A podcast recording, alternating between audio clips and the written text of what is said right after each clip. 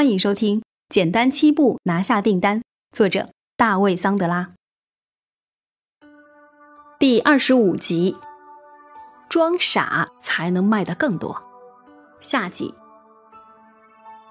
而事实是，新手销售人员通常比久经沙场的销售人员更容易成功。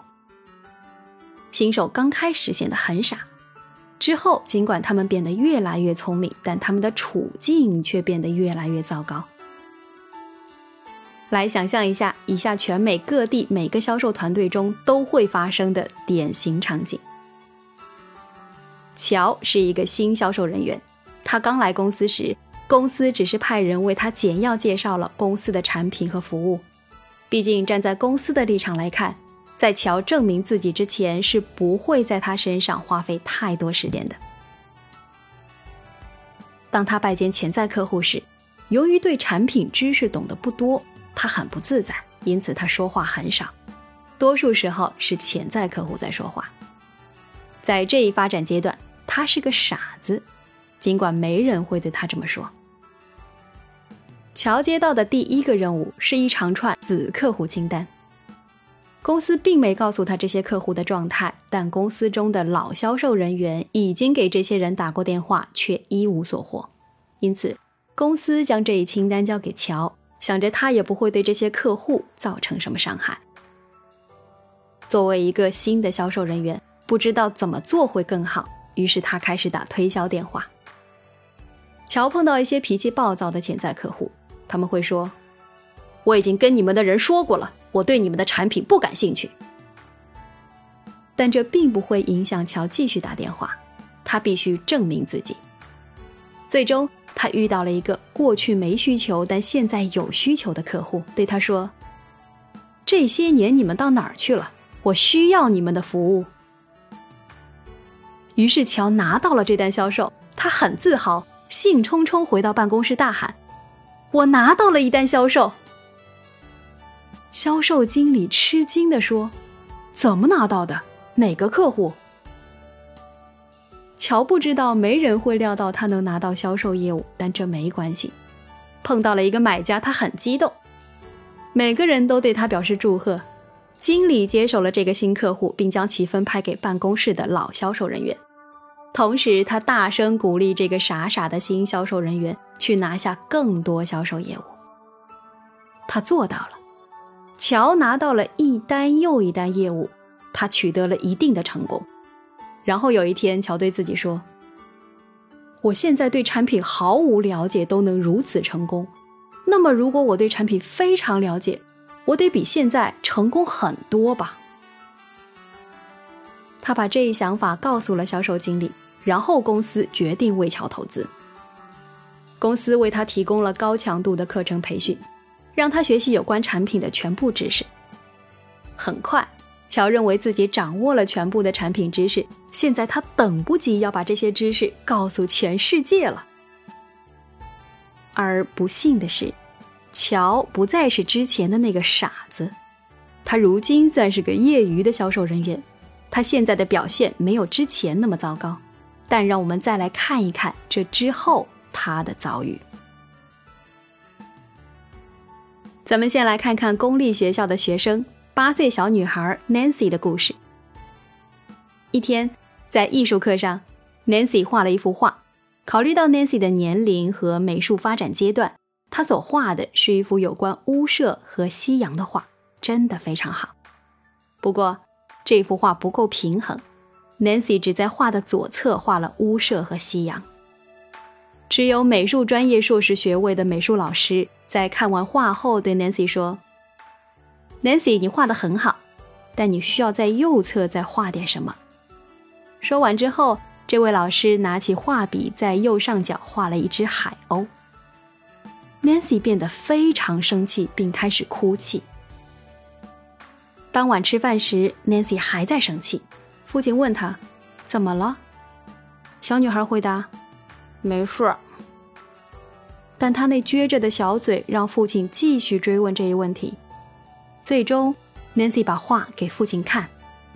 父亲很喜欢那幅画，并高兴地说：“Nancy 画的很好啊，我很喜欢那只海鸥。”听到这里，Nancy 突然大哭起来，并跑回了卧室。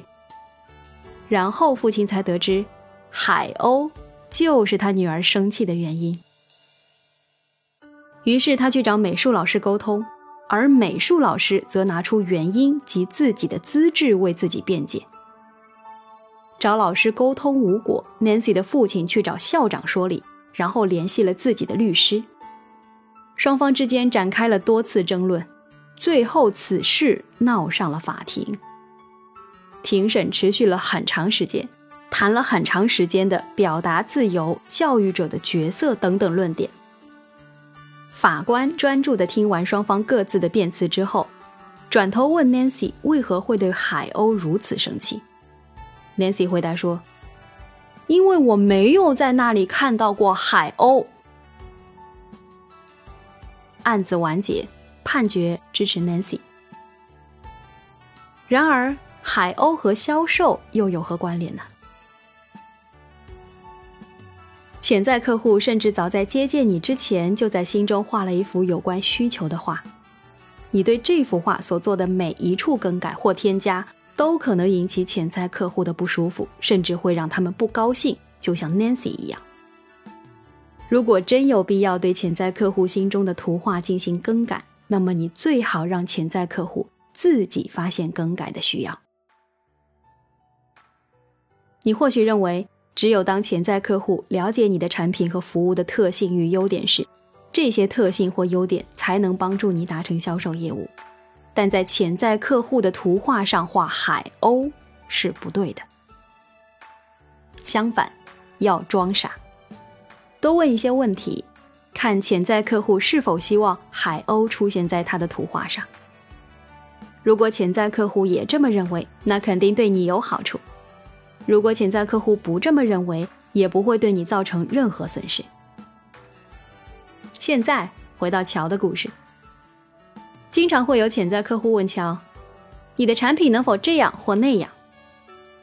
作为一个新手时，乔会说：“天哪，我我不知道，让我先问问同事。”但现在乔知道所有的答案，他会对潜在客户说。能否这样那样？让我给你细细道来，并且从这一刻起，他的嘴巴就再也停不下来了。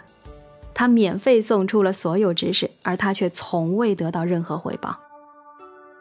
乔过去帮助潜在客户商定销售业务，但自从他接受培训起，他所做的就只是分享信息。乔怎么了？显然是因为乔说话太多。当他拜见潜在客户时，百分之七十的时间都是他在说话。过去可不是这样，因此他的业务达成率急剧下滑。但他不知道哪里出问题了。问题很简单，乔不再是之前的傻子，他现在是业余销售人员。而作为一个业余销售人员，他对一个重要事实毫不知情。在销售拜访期间，他的工作是收集信息，而不是给予信息。非但不能说话太多，白白分享他的知识，乔还应该装傻，并且让潜在客户说出他们的需求和愿望。只要乔继续说这么多的话，他的潜在客户就没机会画出有关购买需求的图画。现在有两条路可选。第一。他依然是一个业余销售人员，但他极有可能会因业绩不佳而被炒掉，然后他会去找另一份销售工作，但他在新工作上的表现会与现在一样糟糕。如果他的新工作要求不太苛刻，他可能会一直做下去，但他永远不会获得大的成功，也不会再去探索如何能够在销售方面更进一步。如果他一直这样下去，他可能会放弃销售而从事其他行业。第二，乔会成长为职业销售人员，怎样才能做到呢？只需再次故意变傻。如果他能这样做，他的潜在客户的发言将会占到百分之七十的时间，而他只需在百分之三十或更少的时间里发言。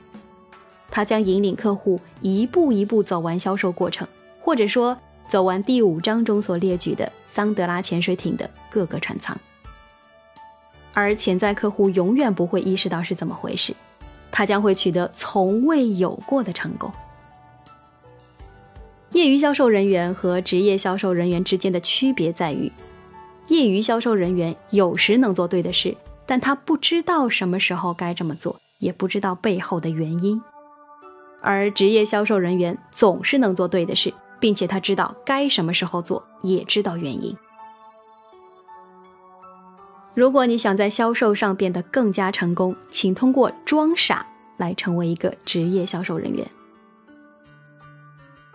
感谢收听《简单七步拿下订单》，作者大卫·桑德拉。欢迎继续收听。